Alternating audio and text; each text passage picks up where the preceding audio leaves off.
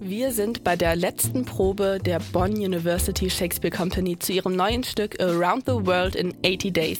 Die Abenteuergeschichte von Jules Verne rund um den Gentleman Phileas Fogg, der wegen einer Wette in 80 Tagen um die Welt reisen muss, wird von der Theatergruppe als Ensemblestück modern interpretiert. Dabei möchten sie das Stück im Kern erhalten, Stereotype und Orientalismus aber in der Vergangenheit lassen. Deshalb reisen Fogg und seine Mitreisenden nicht durch Indien, Ostasien und die Vereinigten Staaten, sondern erfundene Länder wie Glamazonia oder das Wasteland.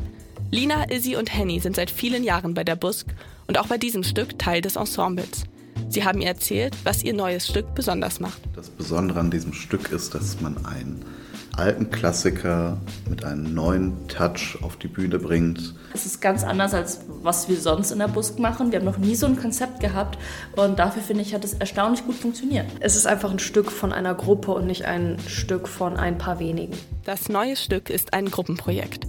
Das liegt daran, dass sich die Darstellenden die Rollen teilen, sodass dieselbe Figur in den verschiedenen Teilen des Stücks von unterschiedlichen Personen gespielt wird.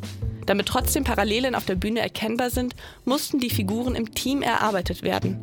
So suchten sich Izzy und die anderen Fox Inspirationen bei bekannten Serien wie The Crown oder One Piece.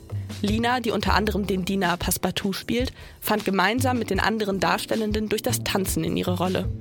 Die Darstellung der Figuren durch verschiedene Personen lenkt den Fokus der Handlung auf die Geschichte, das Reisen um die Welt und ihre Auswirkungen auf die Figuren. Aber nicht nur die Figuren verändern sich durch ihre Reise.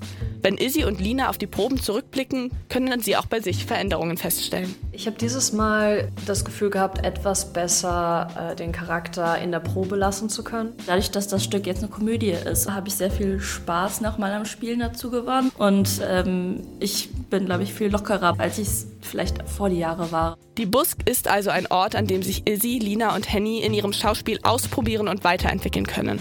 Der Verein bedeutet für sie aber noch viel mehr, vor allem Gemeinschaft. Das ist eine große Familie, aber ich bin mit der Bus groß geworden. Die Bus war ein Riesenteil von meinem Leben. Ich weiß einfach, ich kann zu einer Probe kommen und äh, es sind immer Leute da, von denen ich mich gesehen fühle, wo ich nicht das Gefühl habe, ich muss mich verstecken oder irgendwas performen, um akzeptiert zu werden. Busk ist ein Ort, an dem man sich kreativ austoben kann, an dem man jemand anders sein kann auf der Bühne, aber egal wie man ist, man wird halt akzeptiert. Diese vertraute und lockere Stimmung konnte man auch bei der Probe deutlich spüren und wird sicherlich auch die Aufführungen zu einem vollen Erfolg werden lassen.